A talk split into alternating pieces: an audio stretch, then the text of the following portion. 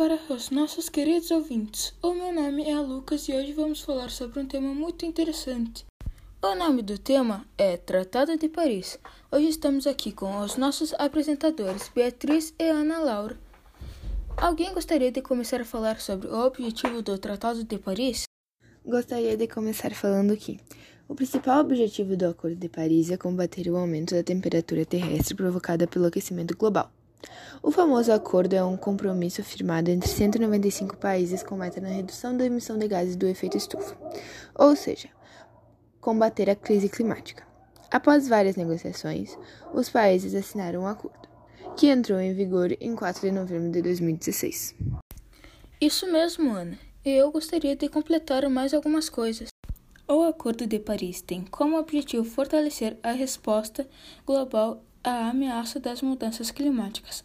Em documento encaminhado à ONU, uma das metas brasileiras é. Eu sei a resposta. Reduzir as emissões de gases de efeito estufa em 37% abaixo dos níveis de 2005 em 2025.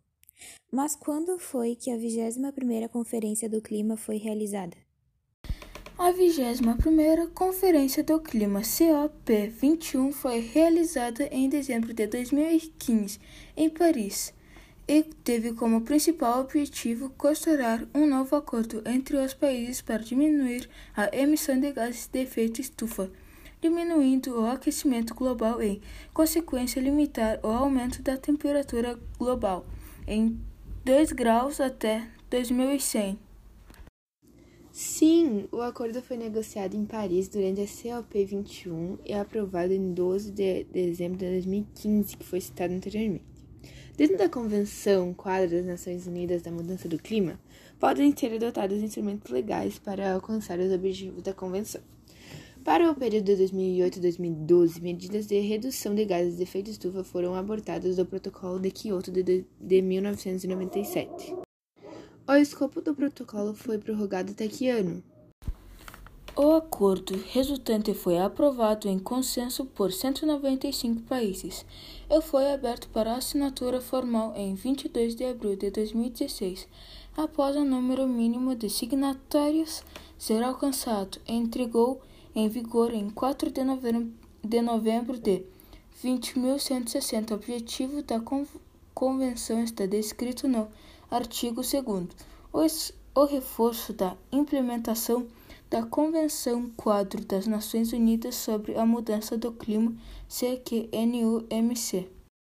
O escopo do protocolo foi prorrogado até 2020 com a emenda de do A. Assegurar que o aumento da temperatura média global fique abaixo de 2 graus acima dos níveis pré-industriais e prosseguir os esforços para eliminar o aumento da temperatura a até 1,5 graus acima dos níveis pré-industriais, reconhecendo que isto vai reduzir significativamente os riscos e impactos das alterações climáticas. B. Aumentar a capacidade de adaptação aos impactos adversos da alteração climática e promover a resiliência do clima e o baixo desenvolvimento de emissões de gases do efeito estufa, de maneira que não ameace a produção de alimentos. Criar fluxos financeiros consistentes na direção de promover baixas emissões de gases de efeito estufa e o desenvolvimento resistente ao clima. O acordo também criou outros dispositivos. Reconheceu a necessidade de que a meta seja atingida o quanto antes. Reconheceu que países emergentes terão mais dificuldade. Estabeleceu a obrigatoriedade do registro das emissões pelos países. Obriga que cada país defina suas metas de emissão dentro das suas capacidades, mas estimula que sejam ambiciosas. Os países ficam autorizados a contabilizar reduções de emissões fora do seu de seus territórios, desde que derivadas do comércio de carbono legalmente constituído. Reconheceu a possibilidade de cooperação internacional para que as metas sejam mais ambiciosas e estabeleceu mecanismos para auxiliar nos processos de mitigação e adaptação. Os países concordaram em criar planos de longo prazo. Os países concordaram em criar planos de longo prazo. reconheceu a possibilidade de cooperação internacional para que as metas sejam mais ambiciosas e estabeleceu mecanismos para auxiliar nos processos de mitigação e adaptação. Os países ficam autorizados a contabilizar reduções de emissões fora do seu, de seus territórios, desde que derivadas do comércio de carbono legalmente constituído. Os países devem aprofundar suas ações para implementar o desenvolvimento sustentável e manejar melhor os impactos do aquecimento. Os países reconheceram a importância de abordagens não mercadológicas integradas, holísticas e equilibradas para ajudar na implementação de suas contribuições nacionalmente determinadas, no contexto do desenvolvimento sustentável e da erradicação de pobreza de forma coordenada e eficaz. Os países reconheceram que ações de adaptação devem seguir uma abordagem sensível a gênero, participativa e plenamente transparente, levando em consideração grupos vulneráveis, comunidades e ecossistemas. Essa abordagem deve ser guiada pela melhor ciência disponível e, conforme apropriado, pelo conhecimento tradicional, pelo conhecimento dos povos indígenas e pela e pelos sistemas de conhecimento local. Os países se comprometeram a compartilhar conhecimento, tecnologias, práticas, experiências e lições aprendidas. O acordo estabeleceu uma meta global, mas não tem força de lei para impor metas específicas de cortes nas emissões, dependendo da iniciativa voluntária de cada país. Ban Ki-moon secretário-geral das Nações Unidas. Assim se expressou. Este momento é verdadeiramente histórico. Pela primeira vez temos um acordo verdadeiramente universal sobre a mudança do clima, que é um dos problemas mais cruciais da Terra. Barack Obama, presidente dos Estados Unidos, um dos maiores emissores do planeta, disse que este acordo é um poderoso sinal de que o mundo está plenamente comprometido com um futuro de baixo carbono. Mostramos que o mundo tem a vontade e a capacidade de enfrentar esse desafio. O acordo foi louvado como um marco nas negociações internacionais para a redução de gases de estufa sendo considerado um valioso incentivo para as nações estabelecerem metas ambiciosas e desenvolverem planos efetivos de mitigação e adaptação ao aquecimento global.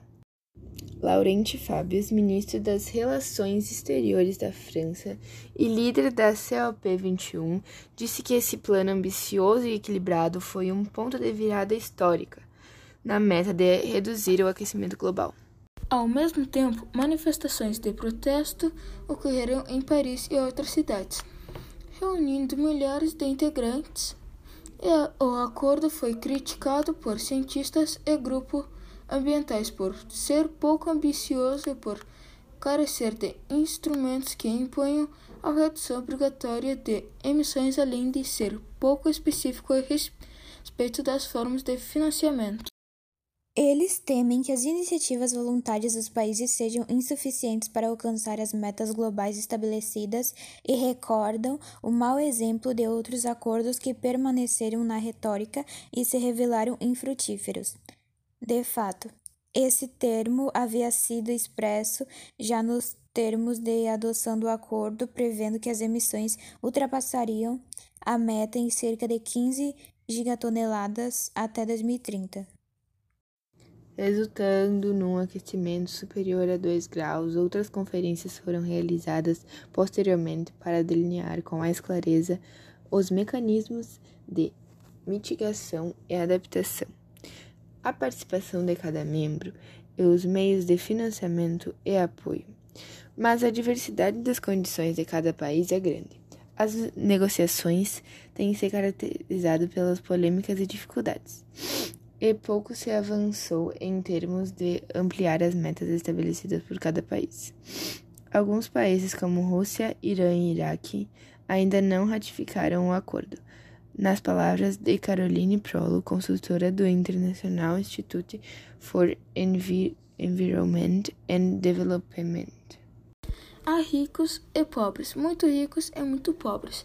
países cujas economias dependem predominantemente da exploração do petróleo ou da queima do carvão, e dentre os pobres, há ainda aqueles que estão à beira da extinção em virtude dos efeitos nefastos do aquecimento global, como as nações insulares do Pacífico, que já perdem território por causa do crescente aumento do nível dos oceanos. Todos esses países estão sentados à mesma mesa de negociações tentando fazer o Acordo de Paris funcionar, e todos precisam concordar em consenso para que as decisões do acordo sejam aprovadas. Isso significa que não são necessárias muitas e muitas rodas de negociação para que todos esses países com a realidade tão heterogêneas concordem com um mínimo de tomada de ação.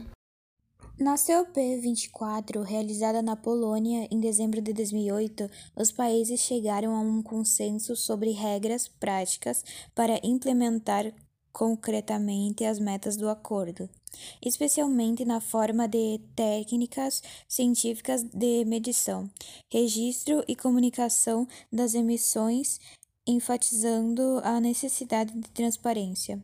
Mas, embora tenha sido considerado um importante avanço, a conferência não tratou em detalhe de aspectos importantes, não agradou a todos e gerou críticas. As nações mais pobres e vulneráveis pretendiam uma maior clareza no que diz respeito ao financiamento para melhorar as suas infraestruturas e uma abordagem mais justa das desigualdades entre os países, na qual os ricos, os maiores emissores, deveriam se empenhar ainda mais na ajuda aos mais pobres. Em relatório especial publicado em 2018, revisando uma extensa bibliografia recente, o IPCC concluiu que as iniciativas voluntárias atuais serão incapazes de conter o aquecimento em 1,5 graus, alertando que será necessário um comprometimento sem precedentes de todas as nações e uma mudança rápida nos sistemas de produção e consumo para que esse nível seja mantido. Isso exigirá uma queda de 45% nas emissões totais até 2030 e de 100% até 2055. Na prática, o acordo tem fracassado em produzir incentivos adequados para uma redução das emissões, não penalizou o decumprimento das metas, não modificou em profundidade mecanismos de redução que já se revelaram pouco eficientes e os gases estufa continuam elevando seus níveis na atmosfera. A euforia inicial parece ter em parte se dissipado, especialmente pela percepção de que suas metas são insuficientes e pela emergência de governos populistas que negam as ciências e não priorizam o ambiente. Existe realmente muita coisa interessante sobre o Tratado de Paris. Mas como o nosso tempo já está acabando, eu irei apenas falar mais um pouco para concluir o tema.